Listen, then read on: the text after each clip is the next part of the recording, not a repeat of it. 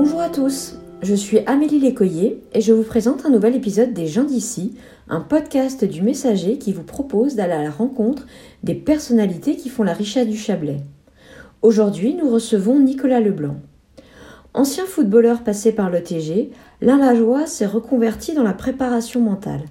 Un métier encore peu connu, mais auquel de plus en plus de sportifs, quel que soit leur niveau, font appel pour faire face à l'anxiété et à la pression. Nicolas Leblanc, bonjour. Bonjour. Vous dites que les, le TG est votre club de cœur. Pourquoi cet attachement? Euh, bah Déjà parce que j'y ai joué plusieurs années, euh, simplement. Et puis c'est vrai que je suis arrivé ici, euh, j'ai envie de dire, j'arrivais un peu de nulle part. J'arrivais de CFA à l'époque, qui était la quatrième division. on m'a donné ma chance donc en national troisième division, même si mon objectif c'était de jouer Ligue 2 ou Ligue 1. Mais le fait d'arriver ici, euh, et puis euh, bah, ça s'est bien passé. Je veux dire, j'ai joué, euh, j'ai joué rapidement, euh, titulaire dès la première année, à plusieurs postes en plus. Donc, euh, donc voilà, je, je me suis attaché au club. je pense que les gens, les gens l'ont ressenti. Et puis, et puis j'ai vécu simplement des, des super, des super saisons. J'ai rencontré des des, des, super mecs, des joueurs avec qui j'ai encore euh, des contacts aujourd'hui et, et, voilà. Puis j'aime beaucoup la région, donc euh, donc voilà, on va dire que ça fait un tout et, euh, je reste attaché à la région, au club. Euh, et même aujourd'hui, moi je dis souvent encore Croix de Savoie parce que quand je suis arrivé, ça s'appelait Croix de Savoie. Vous êtes ensuite retrouvé à travailler au sein des hôtels Royal et Hermitage. Comment mhm. s'est passée cette, cette première reconversion? Eh bien, en, en, 2010, quand on accède à la Ligue 2, euh, mon contrat s'arrêtait, n'est pas renouvelé. Et donc, euh, donc j'avais demandé, j'avais demandé un coup de main auprès du club. Je leur avais dit, euh, est-ce que, est-ce que c'est possible de, de m'accompagner dans cette reconversion, d'essayer de, de trouver quelque chose, parce que j'avais le, enfin un niveau, on va dire un niveau scolaire, un niveau universitaire euh, basique. J'avais un DUG à l'époque. Doug Staps. Donc euh, c'était pas évident de jouer là-dessus pour trouver pour trouver un emploi. Euh, et puis un jour, l'Evian Resort m'a contacté via son PDG euh, Yannick Lehec et m'a proposé un m'a proposé un job de, de, manager au sein des hôtels, donc euh, que j'ai que j'ai accepté. Et, euh, et c'était pas évident parce que c'était un c'était un, un, défi aussi, un nouveau défi. C'était différent, mais c'était c'était un défi aussi. Et, euh, et, ça a été une belle, une belle opportunité, une belle aventure. Alors pourquoi cette seconde reconversion dans la préparation mentale? Eh bien parce que euh, égoïstement, j'ai voulu, euh, j'ai voulu penser à moi et me faire plaisir et, et, faire quelque chose qui me, qui me booste et qui m'intéresse vraiment. Parce que euh, mon emploi à l'Evian Resort était, était très intéressant. Hein. J'ai jamais, je l'ai jamais renié. Mais malgré tout, euh, j'ai toujours eu, euh, j'ai toujours eu quelque part en tête de faire quelque chose pour moi et d'être mon propre employeur.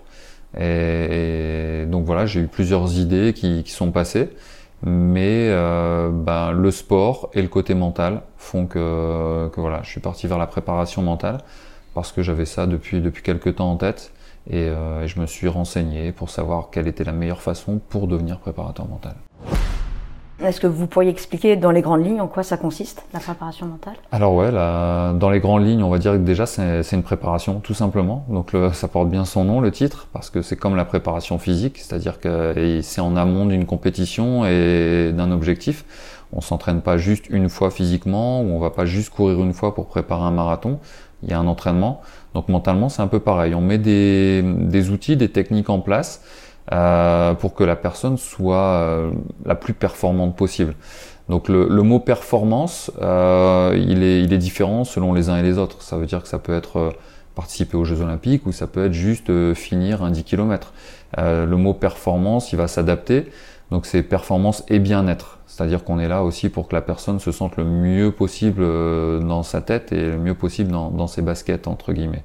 Donc on va on va l'accompagner pour travailler sur différents axes que ce soit la motivation, que ce soit la confiance en soi, que ce soit la concentration, que ce soit la gestion du stress, gestion des émotions.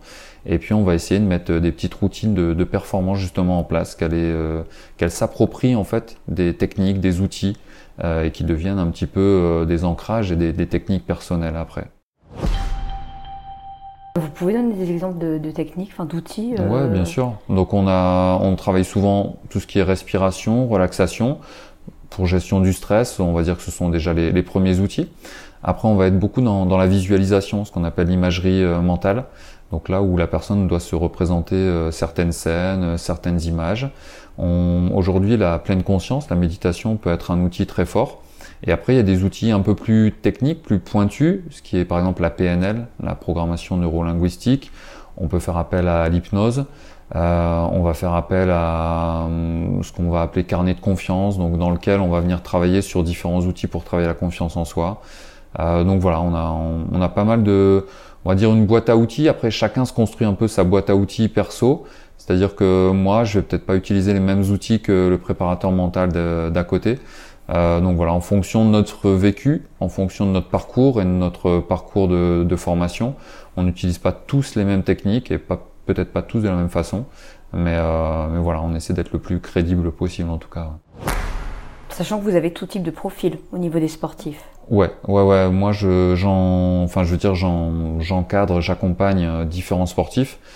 Euh, aujourd'hui, j'ai pas refusé, euh, j'ai pas refusé un seul accompagnement. Je pourrais peut-être un jour, si le sport me pose vraiment souci, parce que je le connais pas du tout. Euh, aujourd'hui, tous les sports que que j'encadre, enfin tous les sportifs que j'accompagne, on va dire je les connais un peu, ou au moins je me renseigne, je me renseigne quand même sur euh, le, sport en question. Quelles sont ses spécificités? Est-ce que c'est un effort brusque? Est-ce que c'est un effort long? Euh, les, Un peu les mots, les mots techniques aussi. Euh, donc voilà, pour pas paraître non plus euh, un peu ignorant devant, devant le sportif. Donc voilà, que ce soit des termes dans le monde du golf, que ce soit des termes dans le monde du football américain ou en course à pied, sont complètement différents. Donc voilà, faut essayer de jongler et puis d'être d'être assez assez souple euh, avec ça. Et c'est aussi bien des professionnels que des amateurs. Exact, exact. La, préparation mentale, souvent on pense que c'est que pour les pros parce que bah, évidemment on en parle pour le monde professionnel, mais euh, mais c'est aussi réservé pour le monde amateur. Donc euh, quelqu'un qui a envie de réaliser une performance ou qui s'est fixé un objectif bien précis peut faire appel à un préparateur mental, bien sûr. Et justement, aujourd'hui, quels sont vos objectifs à vous? Alors à moi, ben, continuer de développer dans le monde du sport parce que c'est c'est quelque chose qui m'anime et c'est quelque chose que, qui me qui vraiment qui, qui me plaît. Euh, donc de continuer à, accompagner des sportifs individuels, mais aussi d'intégrer les clubs euh, petit à petit. Donc euh, je me rends compte que dans le collectif, il y a, y a possibilité de, de travailler et de, de, faire quelque chose. Et peut-être par la suite de, de développer ça au monde de l'entreprise. Donc ça, c'est un de mes objectifs. Euh, je sais qu'il y a du coaching qui se fait dans le monde de l'entreprise, mais je pense que d'avoir la casquette d'ancien sportif et préparateur mental, on peut amener autre chose que le, le coaching en entreprise. C'est pour moi une autre branche et c'est différent. Je pense que donc 2022 pour moi l'objectif c'est d'essayer de d'intégrer un petit peu euh, les entreprises tout doucement et puis euh, pourquoi pas aussi après euh, enfin, je sais pas, j'ai eu la danse, par exemple, le béjar, ballet, euh, des, choses comme ça. Je me dis euh, pourquoi pas. Ce sont des, objectifs que je me suis mis en tête. On verra, on verra. On verra ce que l'avenir me réserve. Très bien. Nicolas Leblanc, merci beaucoup. Merci à vous. Merci pour l'invitation. Vous venez d'écouter un épisode des gens d'ici, un podcast du Messager. Découvrez une nouvelle personnalité tous les 15 jours et retrouvez quotidiennement toute l'actualité locale sur notre site lemessager.fr.